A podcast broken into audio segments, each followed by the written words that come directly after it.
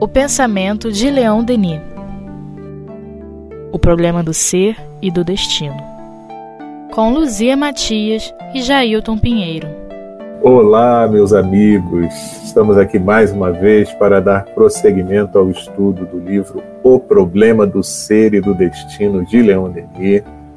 Estamos ainda na primeira parte do livro e hoje nós vamos começar um novo capítulo. É o capítulo 6, que tem como título Desprendimento e Exteriorização, Projeções Telepáticas.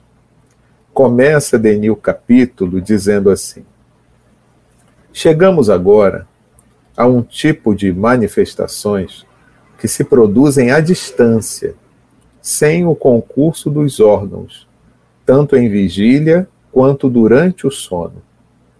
Estes fenômenos, conhecidos pelo nome um tanto geral e vago de telepatia, não são, como dissemos, atos doentios e mórbidos da personalidade, como acreditaram certos observadores, mas, ao contrário, casos parciais, eclosões isoladas da vida superior no seio da humanidade deve-se ver neles a primeira aparição dos poderes futuros de que o homem terrestre será dotado.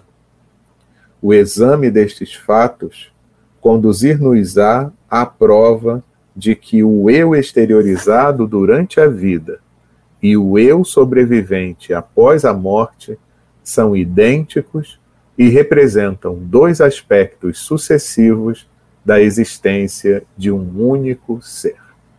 É, a, a telepatia né, acabou é, servindo de base né, aos estudos de psicobiofísica é, na Universidade de Duke, por um estudioso chamado Heine, R-H-I-N-E, acho que é Heine que fala, e ele ah, fez uma pesquisa com algum, algumas imagens, né? tipo um baralhinho, que tem um barquinho, tem uma lua, tem não sei o quê, né?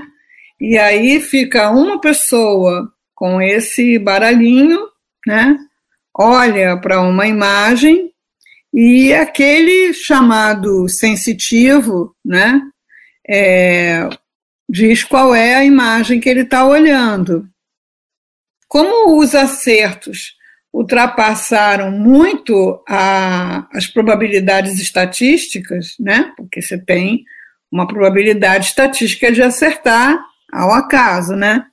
É, ele conseguiu uh, abrir esse laboratório né, de, de estudos de fenômenos ditos paranormais.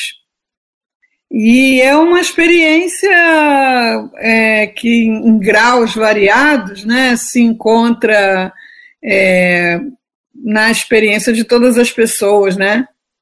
Uns mais, outros menos. Eu, eu ligo para alguém, eu falo, poxa, eu ia te ligar, né? Sinal de que aquelas mentes estavam conectadas.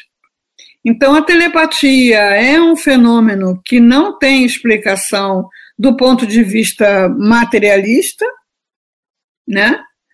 Como é o que é que sai de mim né?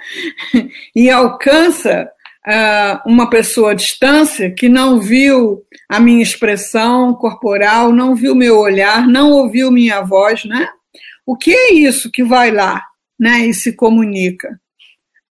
Então, é um campo muito interessante, né? Que, de estudo que enfrenta muita resistência, é claro, né? Eu, eu, eu tenho a impressão de que foi inspirado nesse, é, nessa proposta, na criação desse, desse instituto de pesquisa numa universidade, que fizeram aquele filme Caça-Fantasmas, né? Tipo uma gozação, assim. É, mas a telepatia é um fato, é real e não tem explicação do ponto de vista material. Pois é. E Leon Denis fala aqui uma coisa que sempre me chamou muita atenção, né? É que ele diz assim: deve-se ver neles, né, nesses fenômenos, a primeira aparição dos poderes futuros de que o homem terrestre será dotado, né? Então, e, e normalmente é o que acaba acontecendo, né, Luzia? Quando você tem ainda, num primeiro momento, uma minoria se ocupando com isso, uma minoria apresentando esse tipo de, de ocorrência desses fenômenos, você acaba tendo um desdém natural da maioria, porque fica aquele negócio. É, é, aquela questão da segregação, né? Não, isso é um pessoal meio estranho, um pessoal que, que é anormal. Né? E eu me lembro do Hermínio Miranda, quando ele estuda alguns casos, e ele diz: Mas anormal sob o ponto de vista de quem? Né? Sob o ponto de vista de quem? Porque o dia que se tornar normal, que é a mesma questão da mediunidade, né? Ao se tornar normal, você não vai considerar mais como sendo é, alguma coisa demoníaca ou alguma coisa que pode trazer agouro, né? É, ah, aquela pessoa que está causando toda essa infelicidade que está ocorrendo aqui nessa região, porque ela tem pactos e ela tem não sei que situação, né? Então, o, eu acho que um dos grandes legados da doutrina espírita, pelo menos como proposta, que sempre teve, é da gente desmistificar isso, da gente realmente buscar entender melhor essas questões e naturalizar esses fenômenos, né? trazer como algo natural e não mais como antigamente a questão de maravilhoso, sobrenatural e por aí vai. É, eu me lembrei agora de um outro livro que eu li também, muito interessante, é, Fenômenos Psíquicos Além da Cortina de Ferro, muito legal esse livro. Cortina de Ferro é naquele tempo né, em que o mundo comunista era separado do mundo ocidental. Né? Havia ali um bloco de países fechados às trocas né, com, com o Ocidente. E é, nesse livro, é, a, as autoras relataram várias é, pesquisas que eram conduzidas mesmo é, Claro que com objetivos não superiores, né? objetivos de influência, de dominação, de propaganda. E o, caso, o principal caso lá era de um telepata, se não me engano, chamava Wolf, alguma coisa assim, é, e que ele, desde criança, teve essa ideia de treinar, comunicar seu pensamento. Assim, ficar numa praça dando ordens mentais para as pessoas que passavam, né? E quando o lugar dele lá foi ocupado pelos nazistas, é, ele já tinha treinado isso muito e ele deu ordens mentais para aqueles soldados e eles, é, ou não sei se, se foram embora ou se deram passagem para aquele grupo sair dali, e depois da guerra, ele começou a ganhar vida fazendo shows de telepatia. E aí chamou a atenção lá do Stalin, que, que o pegou para experimentos, né? Então, dois experimentos que foram relatados lá nesse livro, é, ele foi colocado numa prisão de segurança máxima, e em 10 minutos ele estava do lado de fora, porque ele deu ordens mentais aos carcereiros de que ele seria um superior, e aí os caras bateram continência, abriram a porta para ele sair. é, e ele descontou uma, uma fortuna num banco com uma folha de caderno. Olha que coisa perigosa, né? Passando uma ordem mental para o caixa de que aquilo era um valor né, em dinheiro. É, aí, assim, mas aí, o que que deu? Como é que ficou isso? Como é que acabou essa história? E esse cara, eu não sei, né? Mas, é, com certeza, isso é conhecido, é estudado, é experimentado, e a gente tem muito poucas informações que transbordam, que chegam né, até nós. Nesse livro também foi que eu vi a história da, da máquina Kirlian, né? É, que ah, os metais também irradiam, então não tem nada a ver com vida, né? Mas quem diz que os metais não estão vivos, né? é, é, e hoje em dia você vai numa feira esotérica, faz lá a foto do seu dedo, né? E você não vê ninguém dizer, mas o que é isso, né? O que é isso que se irradia, seja lá o que for? Uns experimentos muito interessantes, você corta uma planta, aquela energia vai se dispersando, né? Muito coisas que realmente devem estar sendo estudadas e como a ciência é séria é, não se aproxima, pelo menos não tanto quanto deveria, dessas possibilidades, isso fica muito a cargo não é, de pessoas mal intencionadas, né? que realmente vão lá querer controlar o pensamento dos outros à distância, né?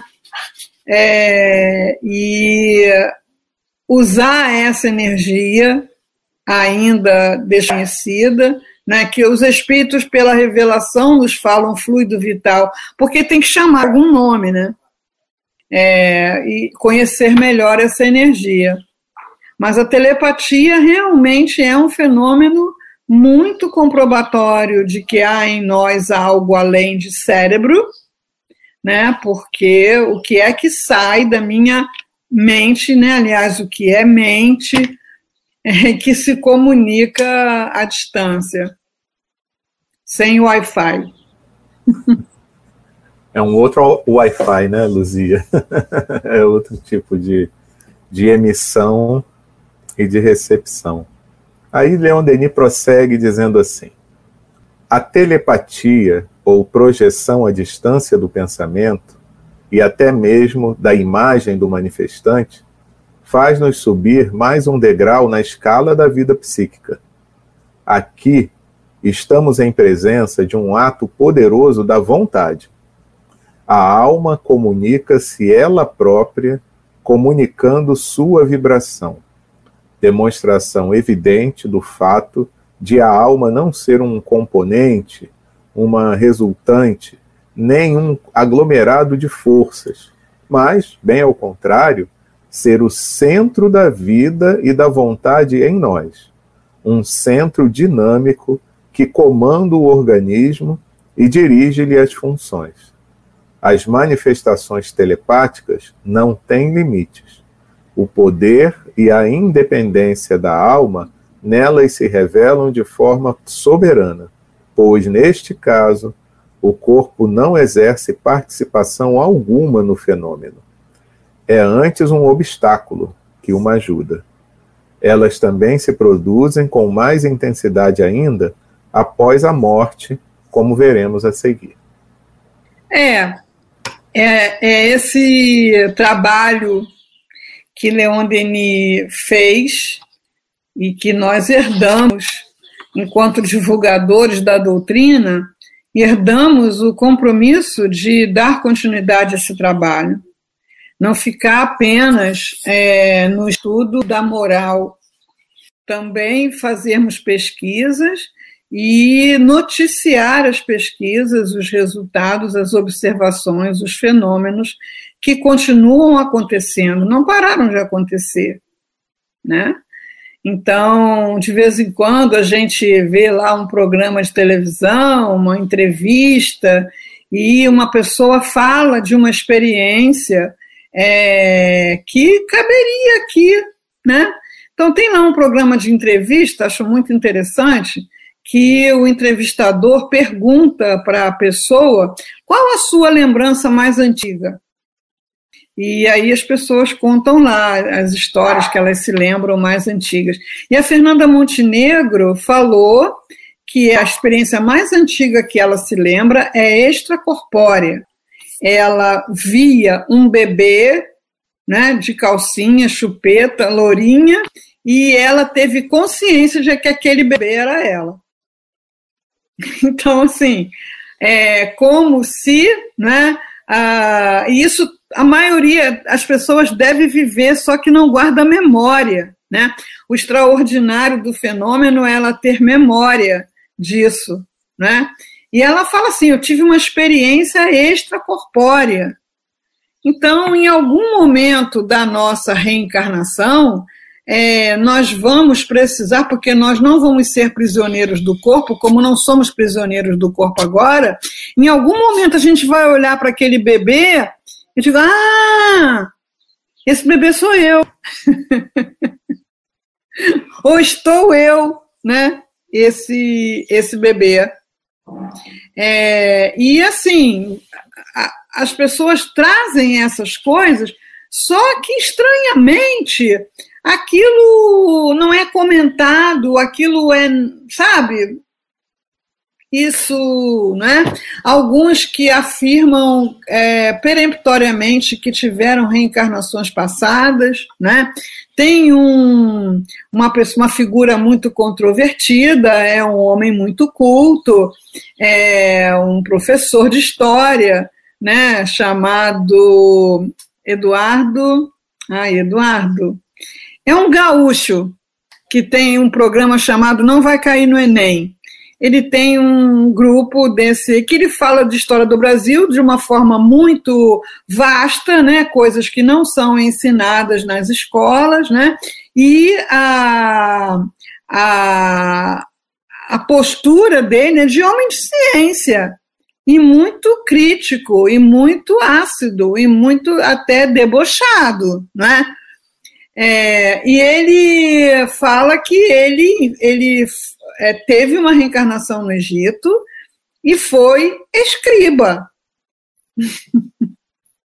Então, assim, uma criatura que aparentemente não segue religião nenhuma, né? Uma pessoa muito crítica da humanidade, do Brasil, então nem se fala, né?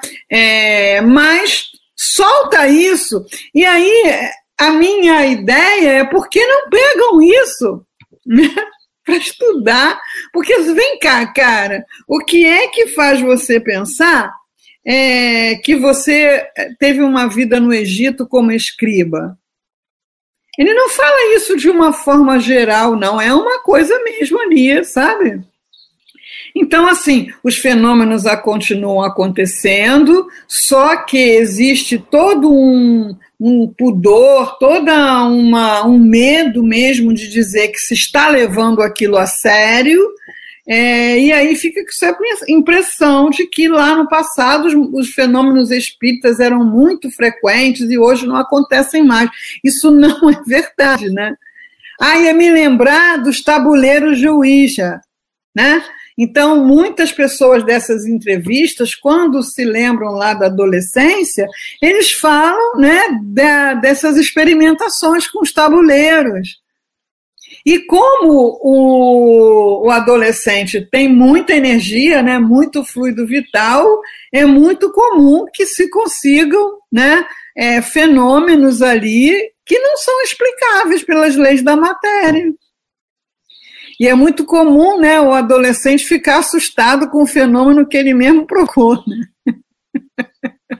Sai correndo, fecha aquilo, né? Ele mesmo provocou. E aí, quando começa a acontecer, a pessoa toma um susto. Por quê? Porque não é ela que está fazendo aquele fenômeno, ela tem a clara percepção de que há uma outra vontade se manifestando ali que não é a dela. Então a gente nem vai virar uma pessoa é, que vai ficar experimentando aleatoriamente, sem estudo, sem controle, sem é, a, a preparação, inclusive moral, para lidar com isso, mas também não vamos lá para aquele lugar de negação. Da, não, eu sei que tem espírito, mas a gente não faz espiritismo sem espírito, né? Já ouvi essa expressão. E Leon Denis não, Leon Denis estudou, Leon Denis experimentou, Leon Denis leu, Leon Denis pesquisou e traz esses acontecimentos como elemento de convicção. Exatamente, até, né, Luzia, para poder comprovar isso que ele está falando aqui, essa independência do ser espiritual, né? Porque ele tem essas capacidades e ele pode livre do corpo, quer seja momentaneamente, no, enquanto está encarnado nesses períodos de desdobramento, de exteriorização, como a própria individualidade desencarnada que se apresenta também livre para poder manifestar é, aquilo que ela é, todas as suas potencialidades, todas as suas conquistas morais, intelectuais serem expressadas. E é muito legal isso, porque com o estudo que é feito com a pessoa estando encarnada, você consegue, através disso aqui que ele traz para a gente, a gente vê então, né, cada caso assim sensacional. É, é, a gente vê o quanto que a gente tem de potencial não explorado. E a gente é capaz, sim, de que com, com uma certa disciplina, com um, um, certo conhecimento dessa situação, a gente colocar isso é, em uso. E lógico que é como você falou, né, da questão eu vou usar para o bem ou para o mal? Aí já é uma outra questão. Aí tem, que, tem a ver com o direcionamento moral que eu dou para isso tudo, mas que existe essa possibilidade, essa potencialidade do espírito que pode ser utilizada, e eu posso comprovar isso através de fatos, pesquisar e, e experienciar, se for o caso, tudo isso realmente é possível. Da forma como vão explicar é outra coisa, né? mas que pelo menos o fato está ali para ser colocado e ser desafiado a uma pesquisa para saber como é que isso aqui aconteceu, isso não tem a menor dúvida. Exatamente. Então, assim, só para completar a informação, é o Eduardo Bueno, é, e para a pessoa que quiser ver especificamente essa fala, ele fala isso na entrevista dele para o Jô Soares. Né? Então, assim, é, a gente, Leon Denis diz o que para a gente com todos esses relatos? Estudem, fiquem atentos, valorizem, para que justamente você possa saber que, como diz a nossa amiga Maria Emília, né? Você é um espírito que tem um corpo. você não é um corpo que tem um espírito, você é um espírito que tem um corpo. Leon Denis prossegue dizendo assim: a autoprojeção, diz Myers, é o único ato definido que o homem parece capaz de executar, tanto antes quanto após a morte corporal. A comunicação telepática à distância foi estabelecida por experiências que se tornaram clássicas. Lembremos as do Sr. Pierre Janet, hoje professor na Sorbonne, e do Dr. Gilbert do Havre, com seu sujet leone, que eles fazem vir até eles a um quilômetro de distância através de seus apelos sugestivos. Desde então, as experiências multiplicaram-se com um sucesso constante. Se temos apenas casos vários de transmissão do pensamento a grande distância. É incrível, né? Porque esses casos, né, que ele vai citar, né, é, são de uh, jornais, revistas, é, proceedings, né, que são aquelas é, publicações de uh, estudos específicos. E a gente, caramba, como esse homem lia, como esse homem estudava, né, qualquer um que tenha feito uma, mono, uma monografia na vida, né? o que, que é uma monografia, né? É você dar foco num assunto, né? E então aí você tem que trazer a fala de outros autores, você tem que trazer a ilustração de outros autores para sua é, para sua monografia, para o seu escrito, focalizando uma coisa muito específica, né? Então você pega Leon Denis, né? É, como diz o Gaston Luce mesmo, um trabalho insano. insano. Se você considerar que essas pesquisas só eram possíveis em bibliotecas, e se você considerar que ele tinha a visão, a visão prejudicada desde a juventude, né? É impressionante. Pois é, e aí a gente vê o que é trabalhar uma potência da alma, né? Porque com todas as limitações possíveis, é, a gente usando da nossa vontade, da persistência, da perseverança, da disciplina, vamos colocar isso tudo aí, né, junto, nós conseguimos superar determinados obstáculos que nos, se nos impõem. Em outros estudos aqui mesmo, quantas vezes você já não trouxe aqueles casos das pessoas com certas deficiências, né? Mas que, nossa, realizam coisas que a gente se surpreende, coisas que nós que somos os normais entre aspas, nem fazemos. Né? Então, imagina isso, imagina isso, considerando potencialidade que a gente nem sabe que existe, que desconhece, que é da própria da, é própria da alma, do ser espiritual. Então é isso que ele está estimulando a gente a fazer, né? Então eu acho isso sensacional. Tem as limitações do corpo, é, assim, eu acho que o, o, a grande utilidade dos estudos psíquicos é consolidar em nós a convicção de que somos espíritos. É, isso é que muda completamente a, a forma de você viver, a forma de você morrer, a forma de você é, olhar para o seu futuro, olhar para o seu presente, por isso tanto investimento né, da parte dele nessa, nessa comprovação. Eu estava aqui tentando localizar uma frase eu, que eu pensava estar na, na vontade, que é uma frase que fecha muito bem isso que você falou aí, mas se se eu não encontrar, eu fico devendo, trago da próxima. Até no Google, quando você vai lá, bota frases de Leon Denis, essa é uma daquelas, né? Que se o homem soubesse né, as coisas que nele dormem, ao contrário de se sentir fraco, né? É, essa frase é muito contundente, fala muito o que, que Leon Denis, a que lugar Leon Denis pretende nos colocar. É, com essas pesquisas, com esses relatos, que às vezes nos parecem cansativos, né? É, ou então coisas que aconteceram no passado e que não acontecem mais, despertando em nós essa atenção, esse olhar atento. Né? Eu acho que se eu ficar cega, minha vida acabou. Quantas pessoas perderam a visão e fizeram coisas extraordinárias, a começar pelo próprio Louis Braille, né?